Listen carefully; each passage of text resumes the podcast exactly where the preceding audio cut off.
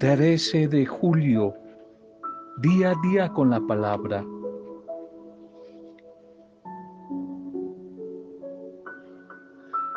Vitaminas espirituales que nos siguen fortaleciendo y acompañando en nuestro ser y después en nuestro quehacer como discípulos y como discípulas misioneras del Señor.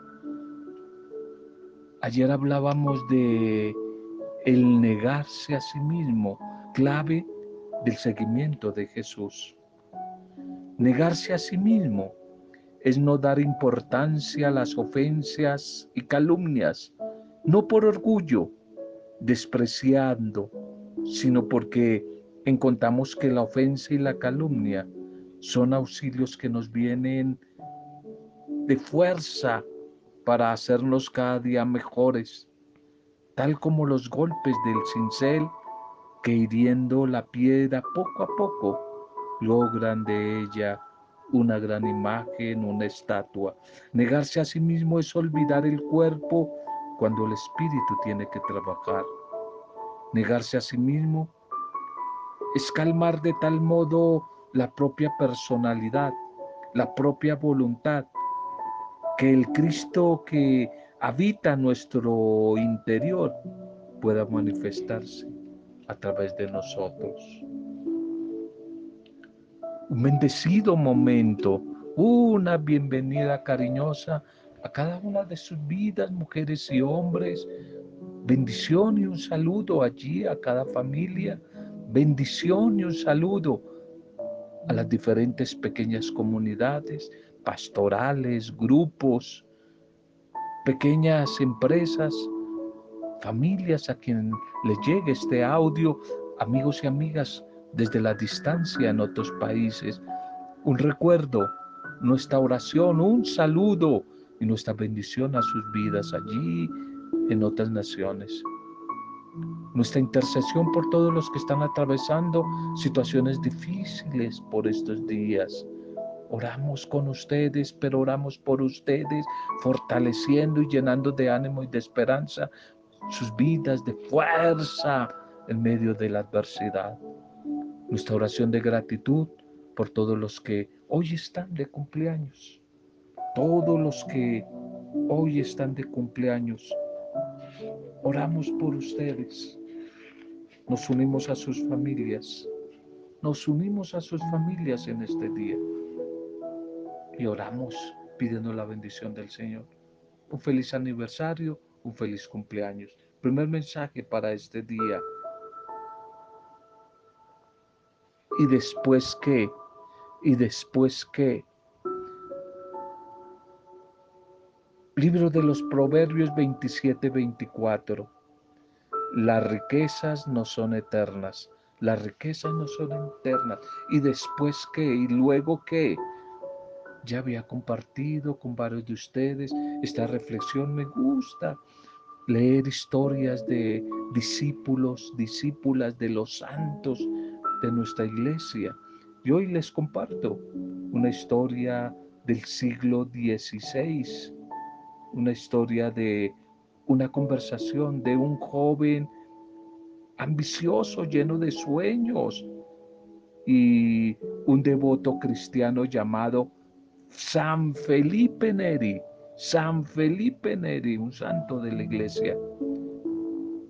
El joven le dijo emocionado, mis padres finalmente, San Felipe, han aceptado mi idea de estudiar leyes, abogacía, derecho. Y este santo, Felipe Neri, le preguntó, ¿y después de que estudies derecho qué? ¿Y luego qué? Y este muchacho dijo, y luego me haré un abogado muy importante. Y este santo volvió y le interrogó, ¿y después qué? ¿Y después qué? Eh, luego eh, haré unas especializaciones en leyes, en derecho. Y el santo Felipe volvió a increparlo. ¿Y después qué? ¿Y luego qué? dijo, ah, no, pues entonces ganaré mucho dinero, ganaré mucho dinero, compraré una casa grande en la ciudad, otra casa grande en el campo, tendré maravillosos carruajes, caballos de pura raza, tendré muchas cosas. ¿Y luego qué? ¿Y después qué? Entonces dijo eh, este joven, no, entonces después viajaré por todo el mundo y me daré, me daré la gran vida, la gran francachela, viajando por todo el mundo. ¿Y después qué? ¿Y luego qué? Siguió increpándolo eh, Felipe Neri. ¿Y luego qué? Entonces dijo este joven ilusionado, a ah, luego buscaré una mujer muy hermosa y me casaré con ella. Y tendré una vida deleitosa. Y tendré muchos hijos y les compraré a ellos lo mejor, que no les falte nada. ¿Y luego qué? ¿Y luego qué? Siguió cuestionando, increpando Felipe. ¿Y después qué? El joven ya comenzó a inquietarse. El joven comenzó a reflexionar por primera vez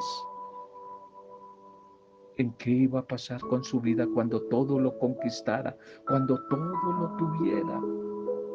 Y quizás recordó alguna palabra del Evangelio que había escuchado de sus padres, de sus abuelos, donde Jesús dice, ¿de qué le sirve al hombre haberlo tenido todo, haberlo conquistado todo, si al final va a perder su alma, si al final va a perder la vida? Y se dio cuenta que tenía muchos planes, muchos sueños, pero no había pensado en que un día se iba a envejecer y junto a la vejez se iba a enfermar y que seguramente junto a la enfermedad se iba a morir. Se iba a morir y fue la primera vez que este joven ilusionado quiso pensar en la eternidad. Se había dado cuenta que tenía muchos sueños, planes, pero que ninguno de ellos incluía a Dios. No incluía a Dios en ninguno de esos planes, a Dios ni en la vida eterna, que tenía simplemente era planes temporales, materiales temporales. Tal vez la moraleja de esta historia de Felipe Neri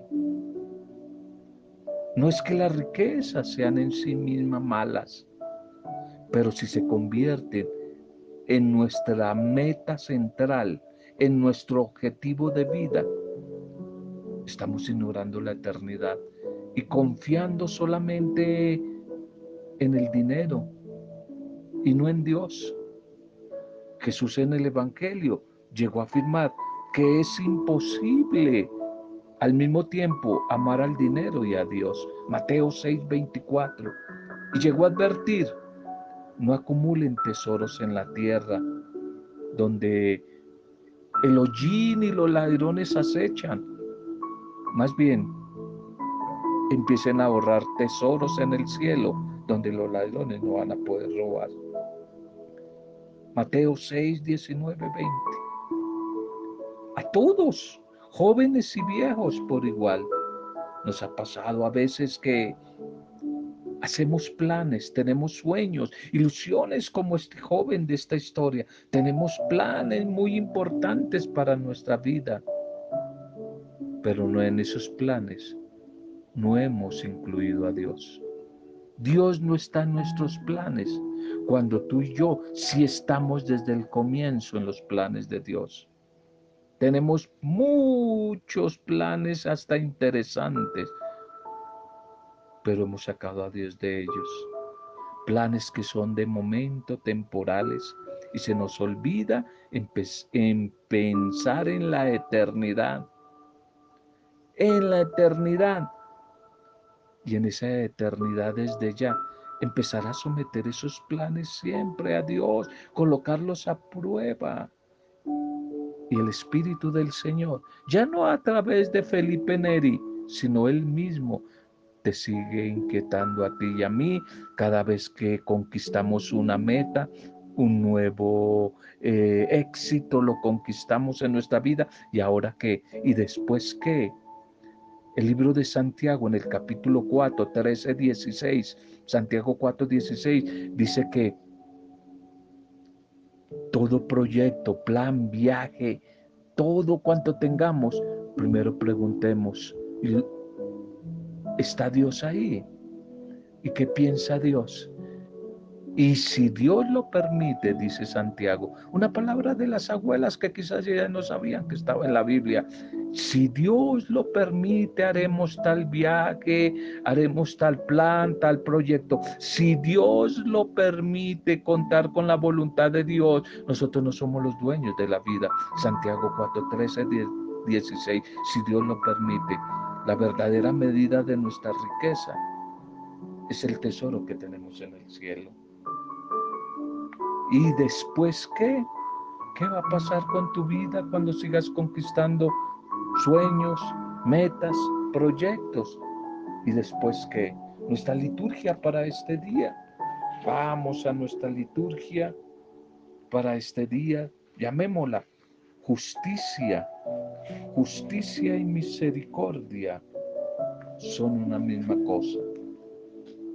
Justicia y misericordia son una misma cosa.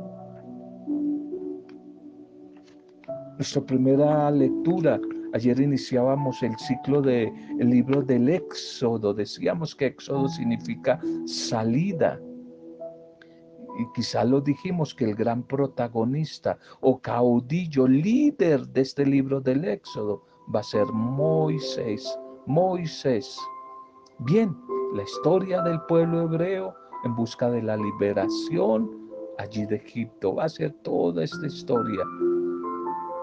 Te sigo animando a que de pronto puedas leer todo el libro del Éxodo, porque aquí en la liturgia lo comentábamos ayer, son versículos y nos saltamos capítulos y versículos cortados.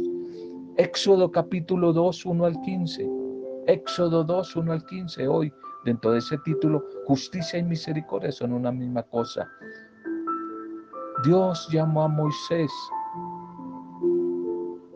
sacado de las aguas. Lo llamó Moisés porque lo habían sacado del agua. Eso significa el nombre Moisés, sacado, sacado del agua, sacado del agua. Los caminos de Dios son sorprendentes. El comienzo de la historia de Moisés nos muestra casi de manera irónica cómo el mismo faraón que decidió el exterminio de los judíos es quien contribuirá a liberarlos, a salvarlos. También la hija del faraón, una extranjera, que conociendo la orden de su padre y descubriendo que aquel niño en el canástico era hebreo, tiene su parte en los designios de Dios. No falta la fantasía también en este relato, en este episodio, pues está inspirado este, esta historia, tanto que hasta novela ya han sacado, lo que ahora se llama serie, la serie de Moisés, muy interesante, la serie creo brasilera, muy buena, muy buena para, para de pronto verla acompañado de la Biblia, consultando el libro del Éxodo. Entonces, ¿No suena eh, esta historia como algo fantasioso en cada episodio? Allí se muestra eh, esta historia inspirada quizás en, en una leyenda babilónica muy antigua, pero que es reinterpretada en clave de esperanza, de victoria. Dios que desde el comienzo siempre quiere salvar, Dios que quiere liberar, Dios que es poderoso, Dios que está claramente comprometido y siempre al lado de los oprimidos, de los débiles, de los que sufren. Moisés tocado profundamente por la situación de dolor, de opresión del pueblo, del pueblo hebreo, su pueblo, toma partido por el oprimido y compromete su futuro.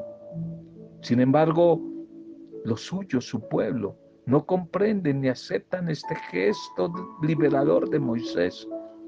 Tendrá que huir, romper con su pasado, vivir experiencias muy duras allí en el desierto, vivir experiencias duras.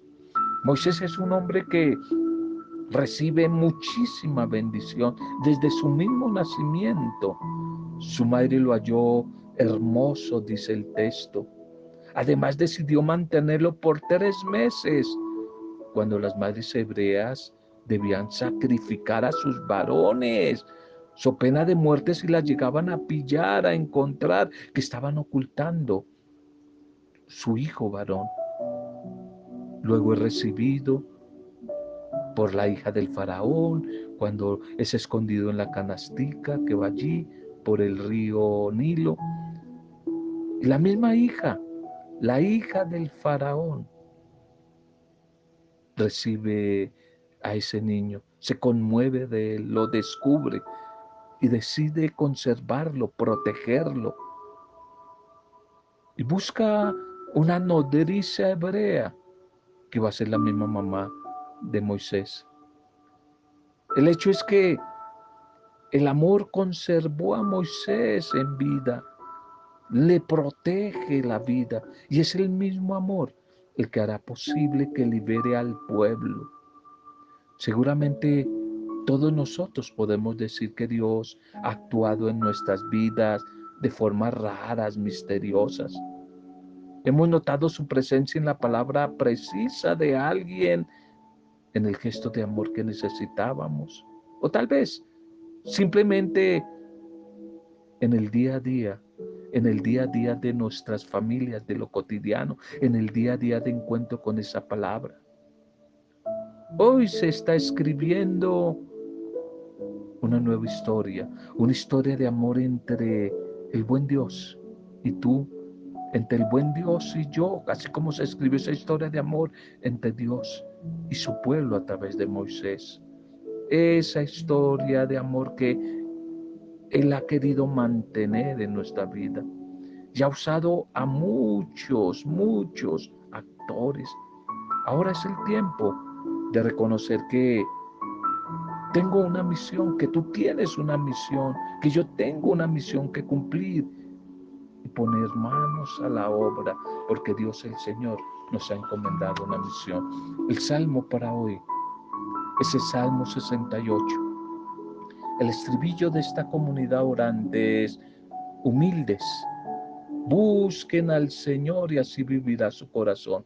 Humildes, busquen al Señor y así vivirá su corazón. Esta oración de la comunidad orante nos narra una situación complicada en la que los problemas están hundiendo a la comunidad y al orante allí en el fondo, en lo profundo. El desespero del corazón ante la situación de peligro. La angustia, la desesperanza, la desazón, el miedo que todo lo corre, lo corroe. Y tal vez también la rabia que busca a quien acusar, a quien echarle la culpa del momento difícil, cruento que se está atravesando. Todas estas son situaciones interiores que seguramente está atravesando esta comunidad orante. El orante, el pueblo hebreo oprimido allí en Egipto. Y sin embargo, aunque no tiene ningún reparo en narrar lo complicado de su situación, Tampoco aquí el orante, esta comunidad, cesa de confiar en el Dios de la promesa. Sabe que su oración no quedará defraudada, que su oración no es al aire, no es al vacío, y que la fidelidad del Señor por encima de todo será su triunfo.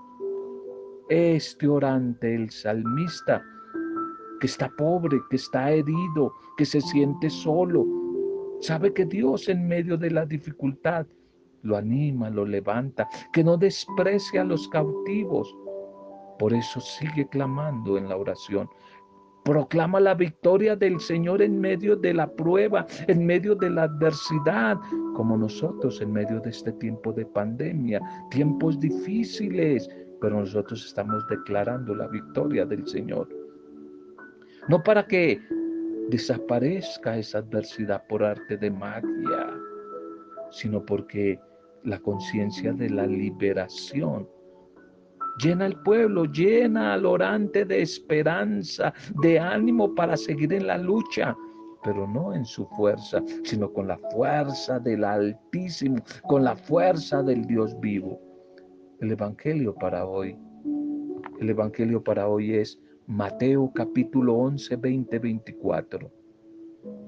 Justicia y misericordia son una misma cosa, no olvides, es el título de nuestro mensaje. Y aquí Mateo y, su comunidad a través de este mensaje dice que el día del juicio le será más llevadero a Tiro y a Sidón y a Sodoma que a ustedes. El día del juicio de Dios será más llevadero para ciudades muy malas, ciudades paganas muy malas, como Tiro, Sidón y Sodoma, que a ustedes mismos los religiosos, que a ustedes mismos los fariseos, los religiosos. Ese va a ser el tema, ese va a ser el tema del Evangelio. Nos muestra un discurso de Jesús, Jesús indignado contra el pueblo de Israel, un pueblo incapaz de reconocer y aceptar la presencia misma de Dios. Nos recuerda vivamente los clamores de los profetas del Antiguo Testamento, llamando a los israelitas al cambio, a la conversión, que regresaran a Dios, pero no lo hicieron. Y este anuncio de la buena noticia de Dios y los signos a través de los cuales se quiere poner de manifiesto una nueva realidad para los seres humanos y para el mundo debería transformarnos el corazón.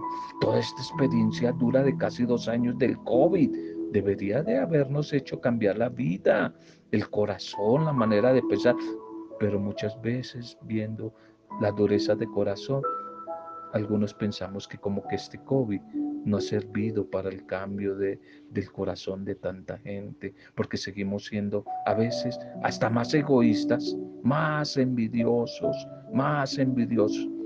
Pero bueno, algunas veces sí hay personas que se han decidido al cambio, otros han querido seguir ciegos, llenos de orgullo, de egoísmo, de envidia, débiles para combatir el mal. Por eso menciona acá estos sitios paganos, Tiro, Sidón, Sodoma, Bethsaida, Corazaín, que eran ciudades donde se encontraban famosas escuelas rabínicas, lo que les daba forma de tierra, de región de gente justa, misericordiosa y conocedores de la ley de Dios, de la palabra de Dios, pero no obstante, nada, mucho tilín y nada de paleta. Lo que dijimos en días pasados, al igual que esta época, muchas iglesias, mucho se habla de Dios por todo lado, pero a la hora del té nada. Y eso pasaba allí en, en, esta realidad, en esta situación. De, de el encuentro de Jesús con su pueblo. Y por eso, por eso eh, el Señor va a llegar a decir que, o a comparar a su pueblo y a esta gente muy religiosa que conocía mucho de la palabra de la ley, a compararla con Sodoma, con Gomorra, ciudades malditas. En conclusión, conocer mucho las escrituras o haber estado en Tierra Santa, en, tal vez en una piadosa peregrinación, no nos hace mejores creyentes si nuestro corazón es incapaz de solidarizarse con quienes sufren injusticias y pobreza. Si nuestras actitudes hacia el prójimo siguen llenas de egoísmo, de individualismo, de ingratitud, de materialismo, de nada me sirve. Que hay gente que cree que estando metida todo el día en una iglesia, orando y orando todo el día, o hay gente que cree porque, bueno, no se les censura, tienen posición económica y casi cada año van a Tierra Santa y creen que por eso ya tienen asegurado un puesto más cercano en el reino de los cielos. Y no es así, no es así. Este Evangelio donde Jesús aparece reclamando a la ciudad de Galilea, a esas que habían sido testigos de su misión, de la obra que él hacía, no solamente de palabras, sino con acciones, los milagros.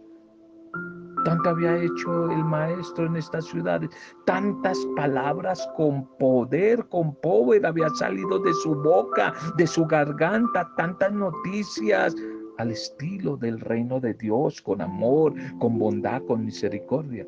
Pero parece que habían caído en, en bolsillo descosido, roto, en el vacío. ¿Cuántos se habían sanado? había dado nueva vida, había tenido gestos y acciones misericordiosas para todos, especialmente para los que estaban marginados y abandonados. Pero bueno, esa es la vida. Sin embargo, nada había pasado en el corazón de tantos que habían escuchado ese mensaje y habían visto esos signos poderosos. Seguían viviendo como al inicio, interesados en rezar, pero en seguirse enriqueciendo, en seguir matando, oprimiendo, en seguir siendo dentro de la iglesia, pero malas personas, despreocupadas de lo social, del sufrimiento de los demás. Los hombres y mujeres que escucharon este mensaje vieron y vivieron cómo se conformaba la verdadera comunidad el verdadero discipulado de Jesús. Y por eso a Jesús le duele mucho que les invirtió todo, les entregó todo. Y ellos no habían entendido, respondían de una manera muy egoísta. No por él, sino por ellos sintió tristeza, porque estaban perdiendo la gran oportunidad de tener una vida nueva, una vida mejor, una vida en abundancia, pero pesó más su terquedad. Yo pudiéramos cambiar el nombre de las ciudades costeras de Galilea que aparecen ahí y tendríamos que decir, hay de ti, no sé, hay de ti Roberto, hay de ti, qué sé yo, Betty, hay, hay de ti Gloria, hay de ti Carmenza, hay de ti pareja, hay de ti, Mauricio, hay de ti, el que sea colocar tu nombre, hay de ti comunidad tal, hay de ti iglesia, como se llame tu comunidad, tu iglesia, tu movimiento, hay de ti, hay de ti, hay de ti, que después de recibir tanto y tanto, por varios años de escuchar tanta palabra. Ay de ti intercesión, ay de ti pastoral de, social, ay de ti ministerio de alabanza, de acogida, ay de ti, ay de ti, que después de recibir por varios años tanto y tanto, de escuchar tanta palabra, de ver tantos signos de amor, de misericordia, mas sin embargo ustedes continúan con ese corazón duro, duro como la piedra. Jesús hoy, a través del Espíritu, nos reclama fidelidad, fidelidad en el proyecto que Él nos ha anunciado y que quería que nosotros fuéramos unas mejores personas y que impregnáramos a nuestro entorno y a nuestra sociedad. Que rompiéramos hoy con esas costumbres que nos desgastan, esas costumbres de corrupción, de maldad, de egoísmo, de injusticia, de exclusión, que día a día nos va, siguen haciendo más daño. Pero qué curioso, en la mayoría de estos casos hay creyentes, hay cristianos, cristianos con odio, cristianos pidiendo que al que no piensa como yo, lo, lo, lo manden para la paila mocha, lo crucifiquen, cristianos pidiendo sangre y pidiendo venganza. Dios santo, ¿qué evangelio entonces hemos escuchado? En vez de trabajar por el perdón, por la reconciliación, no excluir a nadie, por la equidad, como lo planeó desde el comienzo el Padre Dios. Bien, tiempos difíciles, no solamente para Coraceín, para Tiro, para Sidón, sino hoy para Colombia, para tu departamento, tu barrio, tu ciudad, o allí tu país donde estás viviendo fuera de Colombia. Puede ser ese el nuevo Tiro y Sidón, donde hay mucho rezo, mucha iglesia, pero de aquello nada. Y aquello es justicia, misericordia, equidad, solidaridad, fraternidad. De aquello nada, de aquello nada. Oremos dándole gracias al Señor por la palabra de hoy, por el mensaje que hoy nos regala. Padre, te alabamos y te bendecimos, te agradecemos el mensaje de hoy y te pedimos que podamos ser testigos, vivir ese mensaje y viviéndolo ser capaces de compartirlo con los demás. Te entregamos nuestras familias, nuestras pequeñas comunidades, grupos, nuestro país, a los más necesitados, a nuestros enfermos, desplazados, cautivos, desempleados, a todos los sufrientes. Muchos de ellos nos piden oración. Somos conscientes de su necesidad. Por lo pronto, hoy los colocamos en oración. Nuestros amigos, nuestros vecinos, nuestro entorno, Hoy te lo entregamos a ti, nuestra cadena de intercesión, unos por otros, por ti que escuchas y recibes este audio. Oramos por ti, oramos por tu familia, pero ojalá tú hagas lo mismo orando por otros. Gracias, Padre, por tanta bendición. Lo hacemos desde la fuerza, desde el poder, desde la intercesión de tu Santo Espíritu, para gloria, alabanza y adoración tuya, Padre Dios, en el soberano, bendito, dulce y poderoso nombre de Jesucristo el Señor nuestro Salvador, con acción de gracias y alabanzas, en compañía de María, nuestra buena Madre. Amén. Roberto Zamudio de día a día con la palabra.